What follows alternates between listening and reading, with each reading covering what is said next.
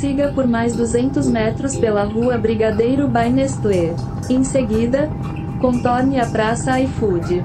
Use a pista da direita para entrar na Alameda dos iPhones. Passe pelo Teatro L'Occitane. E em seguida vire à esquerda na rua Mark Zuckerberg. Bem-vindos à Cidade das Marcas. Pronto, você chegou ao seu destino. Se você tá achando que essa é uma realidade distópica lá de 2090, tá achando errado. A Cidade das Marcas tá on, amigos. É hoje e agora. Quando eu ando pela cidade, eu só vejo marcas. O ponto de ônibus foi vendido para uma empresa que revendeu os espaços de publicidade para outras empresas. O letreiro da banca de jornal foi comprado pela operadora de celular. O canteiro de flores é de uma fabricante de alimentos. E o relógio que tem em cima do canteiro de flores mostra uma marca a cada cinco segundos. Do lado, a ciclovia que era um banco agora pertence a uma plataforma de entregas. E opa, acabou de passar um patinete de uma startup. Tô indo nessa de patinete elétrico, é isso mesmo, é ecologicamente correto, né, meu? Até as pessoas se transformaram em marcas. Olha, minha amiga, meu amigo, deixa eu contar uma coisa só pra você. É uma promoção exclusiva pra quem quer impressionar. Tá vendo isso aqui? É a sede da prefeitura. Que você acha? Deu a louca no gerente. Viva Lula! Só hoje, entrando pelo aplicativo, você tem 20% de desconto para comprar a prefeitura. Basta usar o cupom Estado Falido 20. Eu vou repetir: Estado Falido 20. Como é? Produção? Tem brinde? Nossa, olha só a notícia que a produção me deu.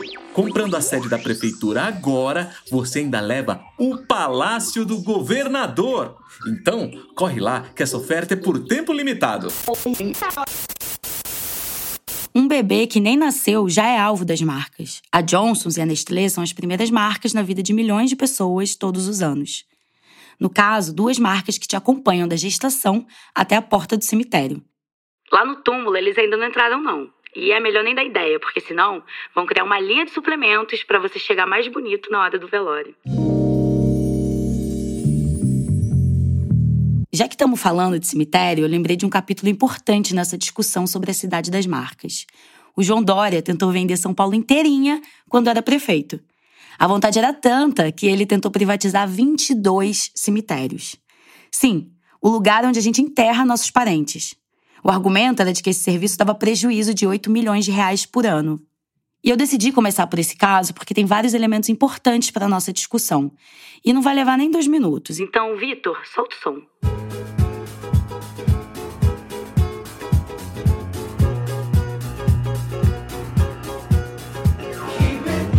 Dória foi uma figura muito importante na ofensiva do neoliberalismo de sapatênis no Brasil. Ele ajudou a apagar as linhas entre os interesses públicos e privados, a demonizar o papel do Estado e a vender a ideia de que o governo dele era formado por empresários gente boa, sem qualquer conflito de interesses. Essa ideia de que o serviço público dá prejuízo é uma construção muito engenhosa das empresas que querem abocanhar os bens públicos. O gasto de enterrar as pessoas não é prejuízo, é um gasto necessário para uma função básica da vida em sociedade. Números fora de contexto são outra construção muito engenhosa. 8 milhões de reais são porra nenhuma para uma cidade como São Paulo. Mas fica parecendo que é grande coisa, que as empresas legaisinhas estão tirando um peso das nossas costas. Nos processos mais recentes de privatização, vale qualquer coisa. Os cemitérios de São Paulo foram privatizados pelo prefeito atual, Ricardo Nunes. Mas peraí, que a gente vai voltar bastante nesse ponto. Outra coisa que chama atenção é que parece que quem está indo para o cemitério é o poder público. Essa ofensiva atual de privatizações de pedaços inteiros das cidades tem cara de extrema unção. É o último suspiro de uma operação iniciada nos anos 70 na Inglaterra e nos Estados Unidos. A gente também já volta nesse ponto. Eu sou Amanda Flora e você está no Prato Cheio, podcast de Joio Trigo. O episódio de hoje discute a ofensiva das marcas para se apropriar do espaço urbano. A gente reflete sobre a construção das marcas no século XXI e o significado da transformação de ruas, praças e estações em nomes de marcas. É naming rights que chama. Vem comigo. Próxima estação, Botafogo, Coca-Cola. Estação de transferência entre as linhas 1 e 2. Os nomes no espaço urbano refletem relações de poder. Quando a avenida principal chama Avenida Principal, isso é bem diferente de quando a avenida principal é batizada de Eixo Monumental. A Rua Harmonia, por exemplo, me dá um calor no coração. A Rua Brilhante Ustra me dá nojo e raiva. Os nomes podem reforçar relações de opressão ou fazer homenagem a processos de conquista social. Tem gente que acha que morar em Beautiful View é melhor que morar na Bela Vista. Mas qual a diferença entre a cidade das marcas e a cidade que existia antes? Bom, tem várias diferenças. Eu vou pedir ajuda da Naomi Klein. Ela é uma pesquisadora e ativista canadense. Em 1999, ela lançou um livro chamado Sem Logo. E eu acho que o intertítulo é mais importante pra gente que o próprio título: A Tirania das Marcas e um Planeta Vendido. Presta atenção na data. Faz 24 anos. A Naomi foi uma das primeiras pessoas a alertar que o capitalismo tinha mudado de lugar. Marcas não são novas, mas o que passou a acontecer é que as empresas, em vez de terem como papel primário a produção de um produto e então darem a esse produto uma marca, agora veem seu papel primário como a produção de marcas, de imagens e de significados, o que pode ser extrapolado para muitos sentidos diferentes. E produzir um produto é quase um acaso. O processo de construção das marcas deu um novo salto com as plataformas digitais. Não é à toa que o Mark Zuckerberg decidiu apostar pesado numa plataforma que valoriza a imagem e não o texto. O Instagram deu às corporações a chance de aprofundar narrativas simpáticas, ou falsamente engajadas, ou esperançosas, ou direcionadas a um nicho.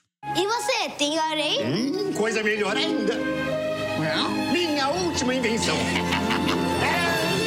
máquina de multiplicar óleo. O Instagram também acelerou a transformação dos seres humanos em marcas. Nós todos precisamos estar lindas, felizes, desconstruídas, empoderadas, fodásticas. E com apenas alguns milhares de seguidores, você coloca a sua marca a serviço de outras na forma de recebidos, unboxing, publi e tudo mais. Foda-se a vida! E é claro que a marca mais icônica não perderia essa chance por nada, né? A Coca-Cola comprou o nome da estação de metrô do Botafogo, um bairro de classe alta no Rio de Janeiro. A Mariana Costa, repórter, foi quem acompanhou esse caso do início ao fim. Mariana, é, a gente sabe de quem partiu a ideia de vender o nome da estação Botafogo? Foi a Coca ou a empresa concessionária? Olha, Amanda, é difícil responder essa pergunta porque esse caso da Coca-Cola no Metrô Rio, ele foi cercado desde o início pela falta de transparência. Mas eu arriscaria dizer que foi uma ideia da Coca-Cola. A sede da Coca-Cola fica no bairro de Botafogo e a gente sabe que havia um desejo antigo da marca de colocar o nome da Coca-Cola na estação de metrô que é bom ressaltar que é uma das mais importantes aqui do sistema metroviário do Rio, porque ela é, ela é uma estação terminal, né? Ela é uma estação em que as pessoas fazem baldeação para a linha 4. Bom, então, pelo que você está falando, esse processo foi marcado por uma falta de transparência, né? É, demorou para conseguir descobrir os valores envolvidos? Sim, demorou. Nós abordamos esse tema pela primeira vez em setembro de 2021. Naquela época, solicitamos, via Lei de Acesso à Informação, tanto para a Secretaria Estadual de Transportes quanto para a AGTransp, que é a agência reguladora, né, responsável por fiscalizar. O Rio de Janeiro, é, o metrô no Rio de Janeiro, ele é operado pela iniciativa privada, mas ele é regulado e fiscalizado pelo poder público, e nós não conseguimos obter essa resposta, e algo muito estranho aconteceu, porque nós tivemos a primeira negativa, recorremos, e o nosso recurso caiu nas mãos da mesma pessoa, né, o que é algo muito estranho. Então, nós só pudemos ter acesso ao valor e mais detalhes desse contrato é, depois de um pouco mais de um ano, né, por conta de dois processos administrativos que estavam rolando contra a Coca-Cola, tanto no âmbito da Secretaria Estadual de Transportes quanto na própria AGTrans. E aí eles foram obrigados, né, formalmente, a informar o valor e outros detalhes desse contrato que até então ninguém sabia. Isso só aconteceu, essa notificação formal ao poder público de que houve a venda dos naming rights, é bom ressaltar que isso só aconteceu um ano depois do nome da Coca-Cola já estar estampado na estação Botafogo. E uma outra coisa que chamou muito a minha atenção é que a justificativa apresentada pela Coca-Cola e pela concessionária Metro Rio foi de que essa venda aconteceu como uma forma de é, minimizar o impacto da redução brusca de passageiros durante a pandemia. Só que o nome da Coca-Cola já estava na estação Botafogo nos primeiros dias de 2020, né? Ou seja, aí dois, três meses antes da pandemia ser ser, é, ser decretada aqui no Brasil, né? E você quer saber os valores que a Coca tentou tanto esconder? Mas segura o queixo. Eram 266 mil reais por mês. Não, eu não errei a cifra, não. É isso mesmo, galera. 266 mil reais. Mil reais por mês. Em Botafogo, dá para comprar um cachorro quente com esse dinheiro e meia lata de coca. E esse caso do metrô Botafogo envolve muitos símbolos. A essa altura, precisa ser terraplanista para dizer que os refrigerantes não têm culpa no cartório. E olha que tem terraplanista da saúde por aí, viu? Os refrigerantes foram um vetor importante no avanço das doenças crônicas pelo mundo. E a Coca, como a marca mais vendida, tem obviamente uma responsabilidade nessa história. A Coca é também um vetor de poluição das nossas cidades. A gente já falou no Prato Cheio que a empresa é considerada a maior responsável pela produção de lixo plástico no planeta. Eu só sei que tem mais embalagem de Coca-Cola espalhada pelo planeta do que de qualquer outra marca. Isso é que é sucesso! Valeu, Coca-Cola! Sem falar que a Coca moldou o nosso imaginário sobre o que é a vida urbana. A Coca se embrenhou das nossas histórias familiares, de trabalho, de amor. Então é muito sintomático que ela queira um metrô para chamar de seu.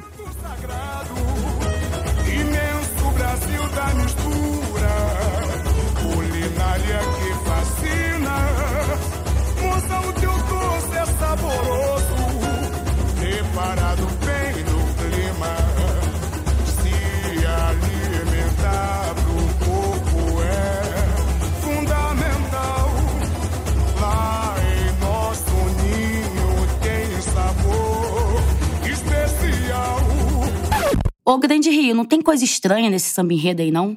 Moça, ninho. Você que é ouvinte do Prato Cheio tá lembrado de alguma coisa? Não é de hoje que as marcas tentam se apropriar das maiores festas brasileiras. Como sempre, a Nestlé foi abre-alas com esse samba enredo de 2005, que supostamente homenageia a cozinha brasileira. E, claro, coloca a corporação como parte dessa mistura. Como se pudim de leite condensado e acarajé fossem a mesma tradição. Eu escrevi uma crônica em 2020 sobre essa tentativa das marcas de avançar sobre o carnaval. Vou deixar aqui na descrição do episódio, tá? Mas não tem nada que o tempo não possa piorar. No mundo instagramável, os espaços das marcas são infinitos. Eu vou ler algumas notícias para ajudar a montar o quebra-cabeça. Valor Econômico conta que Ambev investiu 131 milhões de reais no carnaval, mas Salvador recebeu 15 vezes a mais que Recife. Já o portal AI relata que a Ambev decidiu investir em alguns blocos do Carnaval de Rua de Belo Horizonte, mas deixou vários outros de fora. E aí você pode falar, pô, mas essa é uma decisão empresarial, a Ambev pode investir em quem ela quiser. Mas aí eu te respondo: é exatamente esse o problema. O poder público, na teoria, não pode ser discricionário, ou seja, ele deve tratar todo mundo com igualdade. O poder privado não. O papel dele é buscar lucro, então ele não tem obrigação nenhuma de agir com equidade. Numa sociedade tão desigual como é o Brasil, a atuação das corporações no lugar do Estado pode agravar a situação. Se uma empresa decide não investir em blocos ou associações de bairros de pessoas negras, a gente não tem instrumentos para cobrar. Se o Estado faz o mesmo, a gente tem.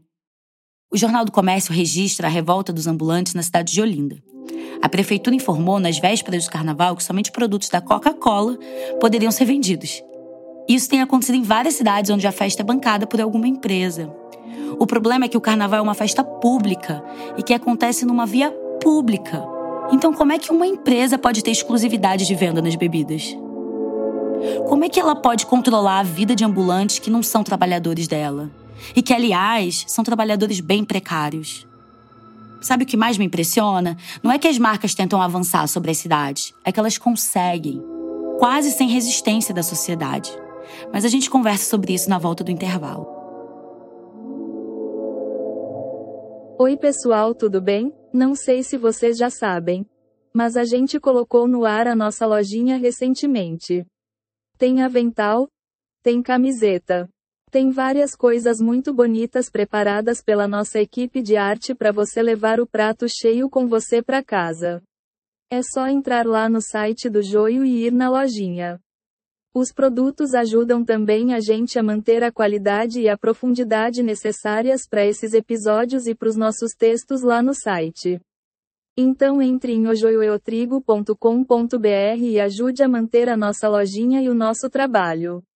Obrigada! Quando a gente começou a conversar sobre a cidade das marcas, foi difícil definir qual era o caso mais emblemático. É a venda do Parque Ibirapuera, em São Paulo? É o metrô da Coca, no Rio? É a privatização dos mercados municipais em todo o país? É a transformação dos estádios de futebol em arenas gourmetizadas? Para você, nesse processo mais recente assim de, de privatização do espaço urbano, é, qual que é o caso mais marcante, assim, o que tem mais elementos emblemáticos? O João Pérez, repórter do Prato Cheio, foi até a cidade universitária em São Paulo conversar com a Raquel Ronick. Ela foi relatora da ONU para o Direito à Moradia Adequada entre 2008 e 2014. A Raquel rodou o mundo para conhecer casos de exclusão e desigualdade no espaço urbano. Ela é professora da Faculdade de Arquitetura e Urbanismo da USP e é uma das coordenadoras do Laboratório Espaço Público e Direito à Cidade. Na verdade, é difícil você falar de um caso marcante. Eu acho que o que nós estamos assistindo é um paradigma. É uma mudança de paradigma naquilo que historicamente definiu o processo de gestão das cidades e, portanto, também dos seus serviços e seus equipamentos e das políticas urbanas. Essa mudança de paradigma não é um fenômeno exclusivamente brasileiro, aliás, muito pelo contrário. Nós estamos falando de um fenômeno global que, vamos pensar em termos de temporalidade, começa a acontecer no final dos anos 70. Pois é, e dá para identificar o começo, o marco zero da Cidade das Marcas?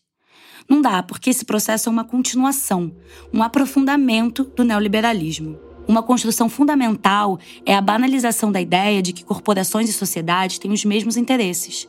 É a captura da vida como se fosse um simples espaço de consumo. A cidade das marcas é o símbolo da autoconfiança das corporações. Elas estão muito seguras de que não vão ser contestadas. É a colheita de uma lavoura semeada lá nos anos 70, da noção de que o capitalismo é uma manifestação da natureza humana de que o ser humano é naturalmente acumulador e competitivo. Então as marcas estão ocupando um lugar que seria delas por direito. É a era do capitalismo sem rivais. Desde quando acabou a Guerra Fria, na virada para os anos 90, essa é a primeira vez na história da humanidade. Sim, na história da humanidade que um único sistema político e econômico se impõe a todo o planeta, praticamente.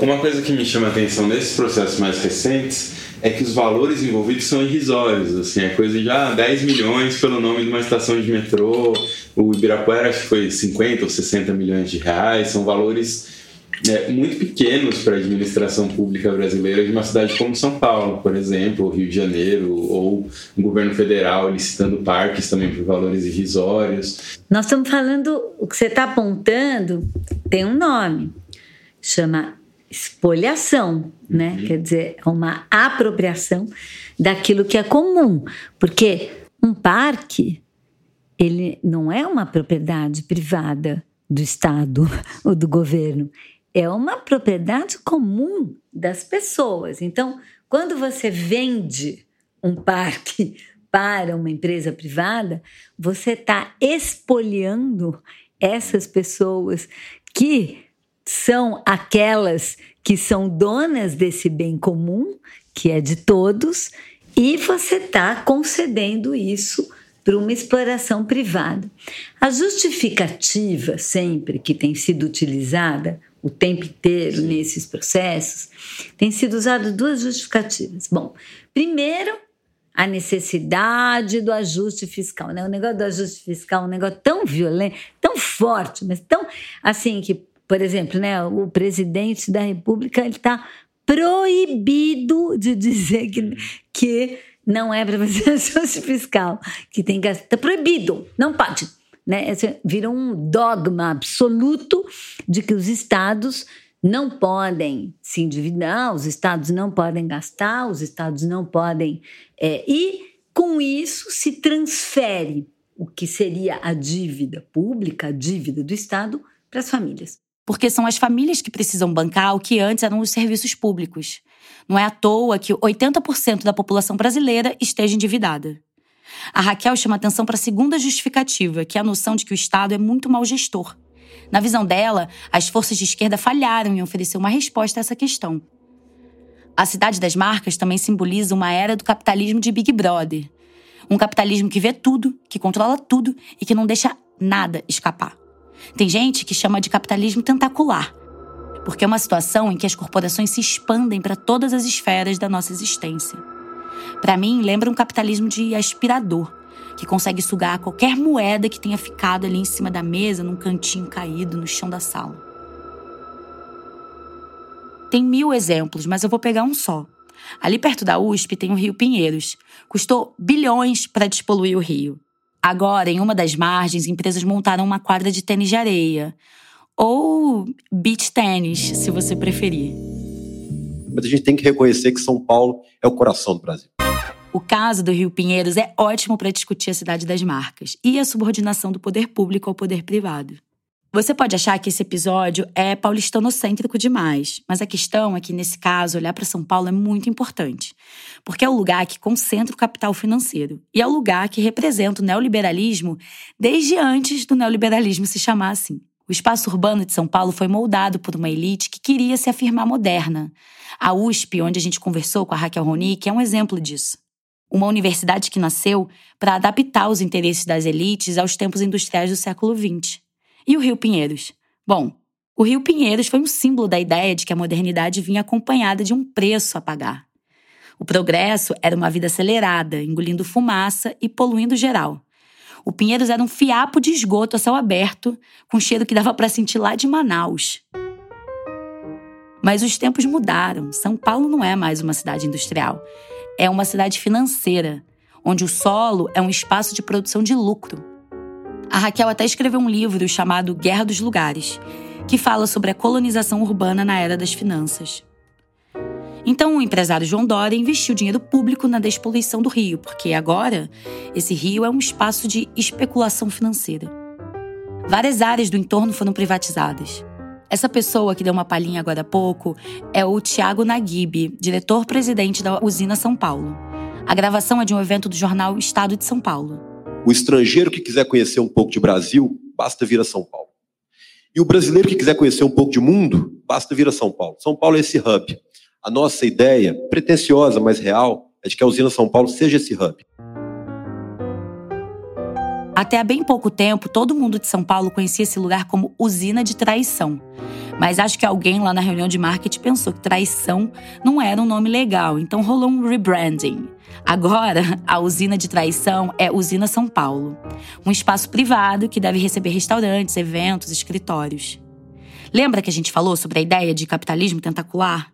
Quando a gente começa a olhar os nomes das empresas envolvidas em cada privatização, pode parecer que são peixinhos pequenos, mas daí você liga os pontos e vê que os peixinhos são filhinhos de tubarão.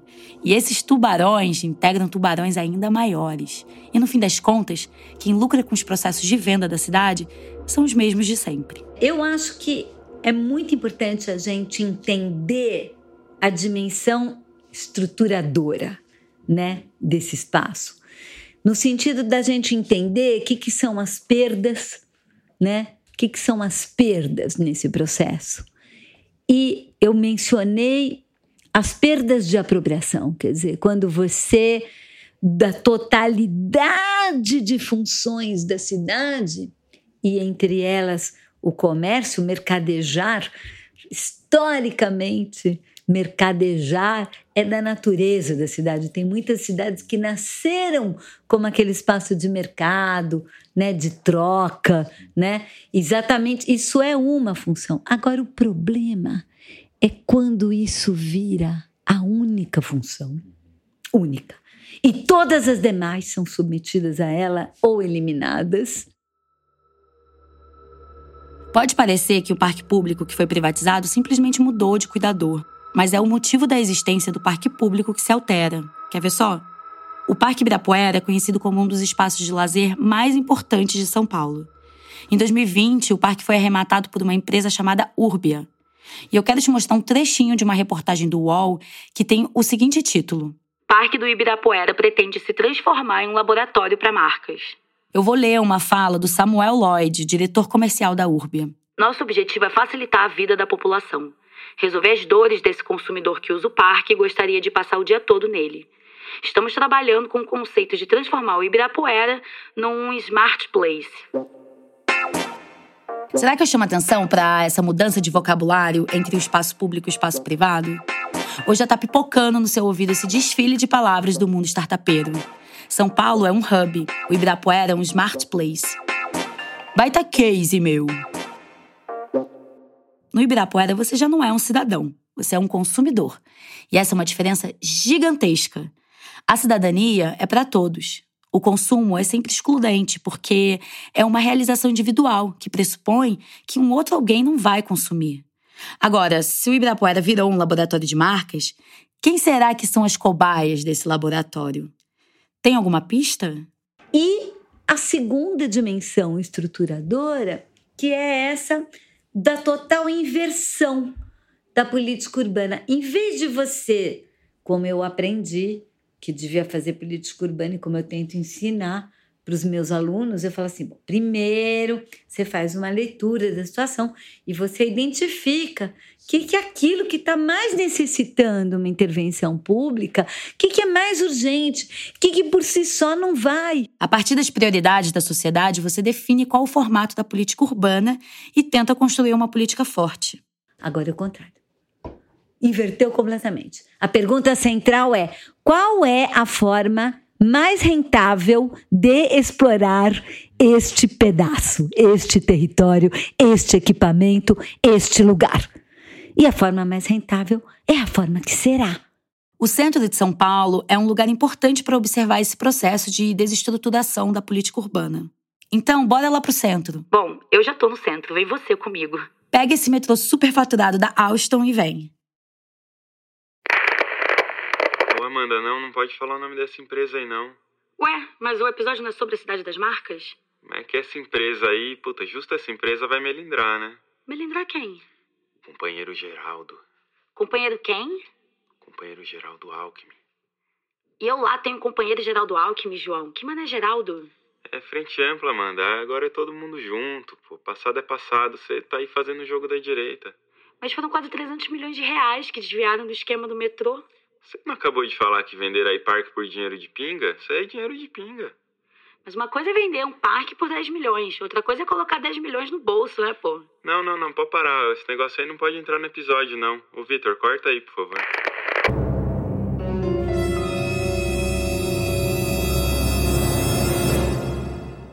O joio e o prato cheio são mantidos com o apoio de organizações da sociedade que atuam na promoção da alimentação adequada e saudável a ACT Promoção da Saúde, o Instituto Ibirapitanga, o Instituto Clima e Sociedade, o Instituto Serra Pilheira, Oxfam Brasil e Fundação Heritage Ball são apoiadores regulares dos nossos projetos.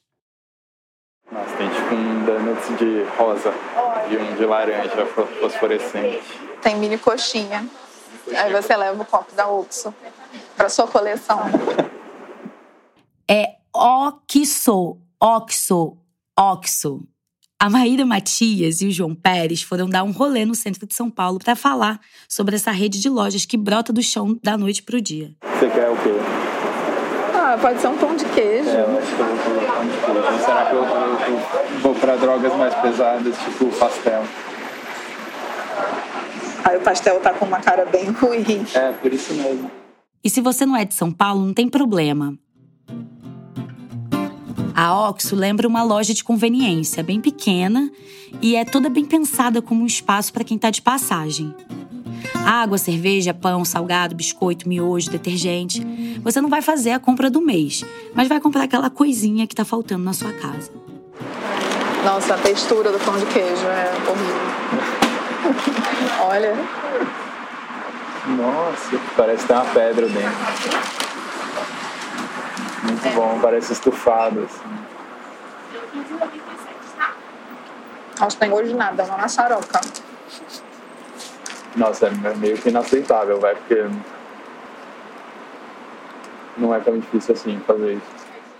A Oxo virou uma grande inquietação paulistana lá nos idos da pandemia. As pessoas se perguntavam por que tantas lojas com esse nome estranho estavam abrindo nos bairros centrais. E foi então que a Maíra saiu atrás de respostas.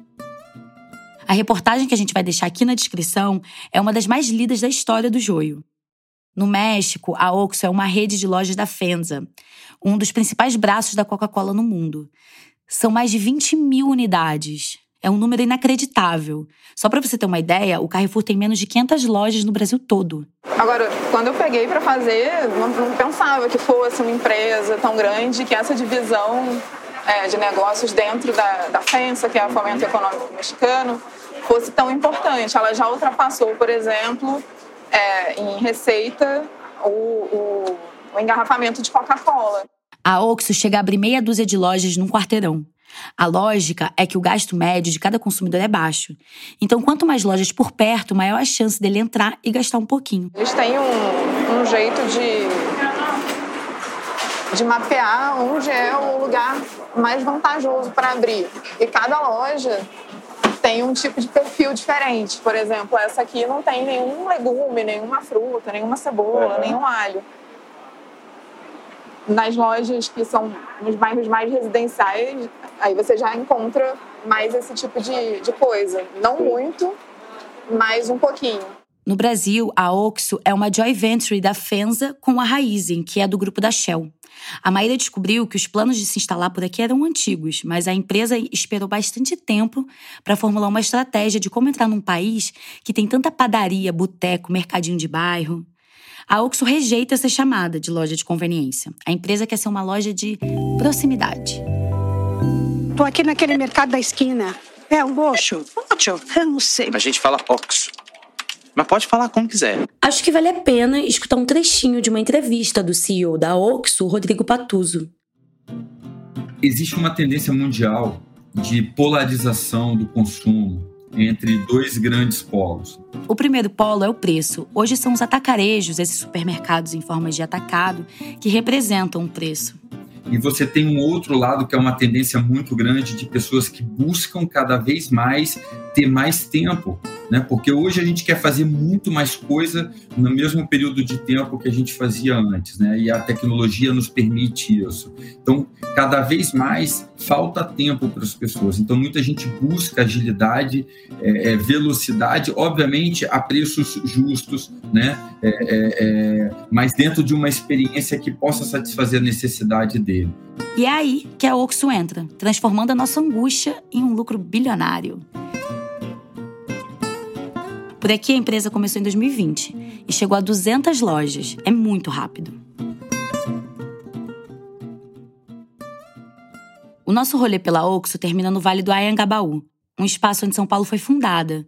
Um espaço público que desde 2021 é privado. E agora chama Novo Ayangabaú. Mais um espaço para ativação da sua marca. Vem, chega mais. Ayangabaú, um vale de caminhos nativos.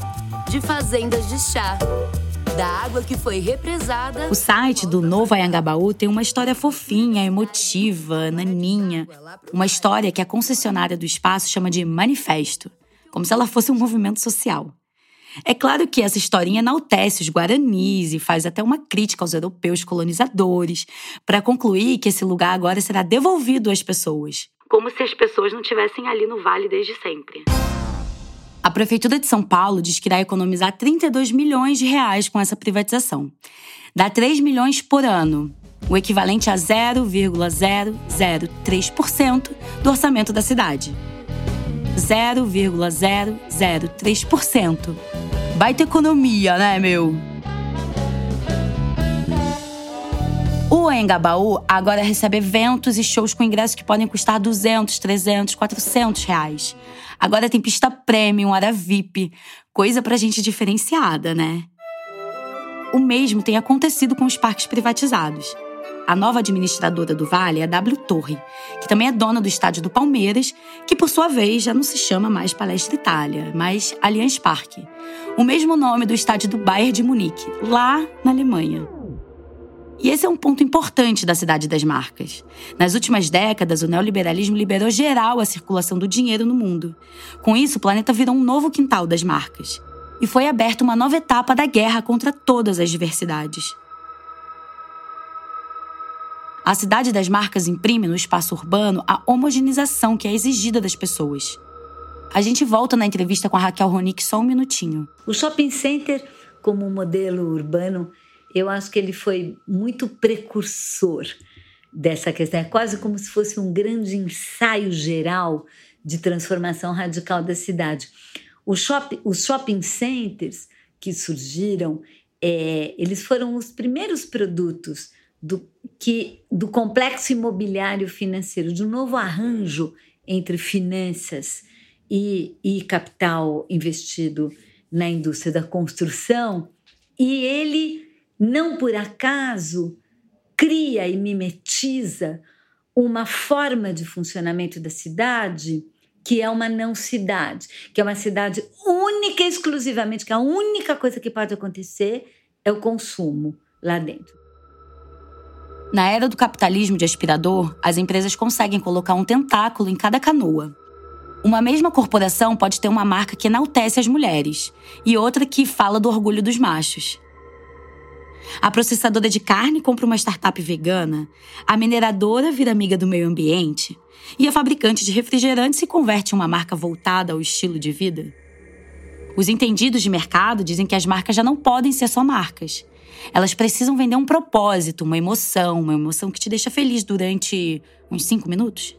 E depois você precisa de uma outra emoção causada pelo consumo, e de outra, e de outra, e de outra, num loop de emoções que na verdade responde pelo nome de insatisfação eterna. Agora, se toda marca tem uma história lindíssima, se toda marca tem um propósito, então nenhuma marca tem propósito algum. Tudo se torna vazio e uma simples questão de marketing. Por exemplo, que história pode contar a Volkswagen? Uma marca associada ao nazismo na Alemanha? Que no Brasil foi investigada por ligação com a ditadura? Que na Europa e nos Estados Unidos foi condenada por tentar falsificar laudos de emissão de poluentes?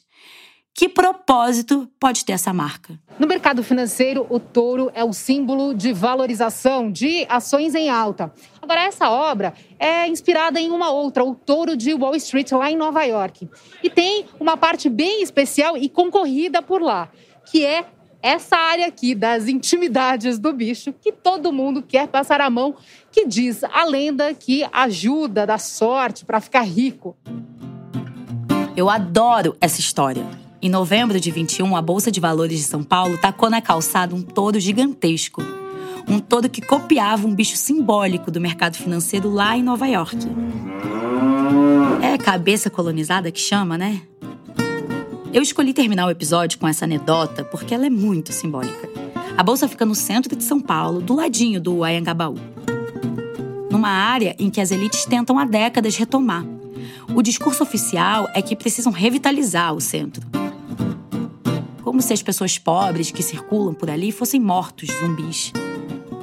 Num dos passos mais recentes, o carioquíssimo governador Tarcísio de Freitas prometeu transferir toda a administração do estado para o centro da cidade. O projeto seria financiado por empresas. Hum, é especulação imobiliária que chama?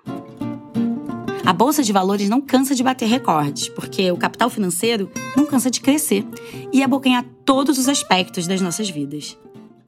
Mas o povo não é bobo. Neste momento, a estátua está pichada em preto com algumas frases como taxar os ricos. Esse ato foi do movimento Juntos. Foi um entre vários. O todo não durou nem uma semana no lugar. Oficialmente, o bicho teve que sair porque ocupava um espaço enorme, sem autorização pública para isso. Mas o fato é que em pouco tempo ele tinha se transformado num símbolo fácil da insatisfação das pessoas. Uma insatisfação que fazia da bolsa um alvo, que demonstrava que as pessoas sabem quem são os causadores dos problemas dos nossos tempos. A Coca deixou a estação Botafogo do metrô no final de 2022, sem dar explicações. Em São Paulo, o movimento negro reivindica que a estação do metrô Bexiga se chame Quilombo Saracura Vai Vai. A Oxo pode até oferecer pão, mas é um pão horrível. Os salgados dos nossos botecos são muito mais gostosos que os salgados da Oxo. E já faz 30 anos que as empresas tentam privatizar e desvitalizar o centro de São Paulo. Mas todas as tentativas fracassam solenemente. Isso me dá esperanças. As marcas podem tentar ser dona das cidades, mas a cidade, minha gente, a cidade desde sempre é um espaço de contestação, de agitação, de criação e de resistências.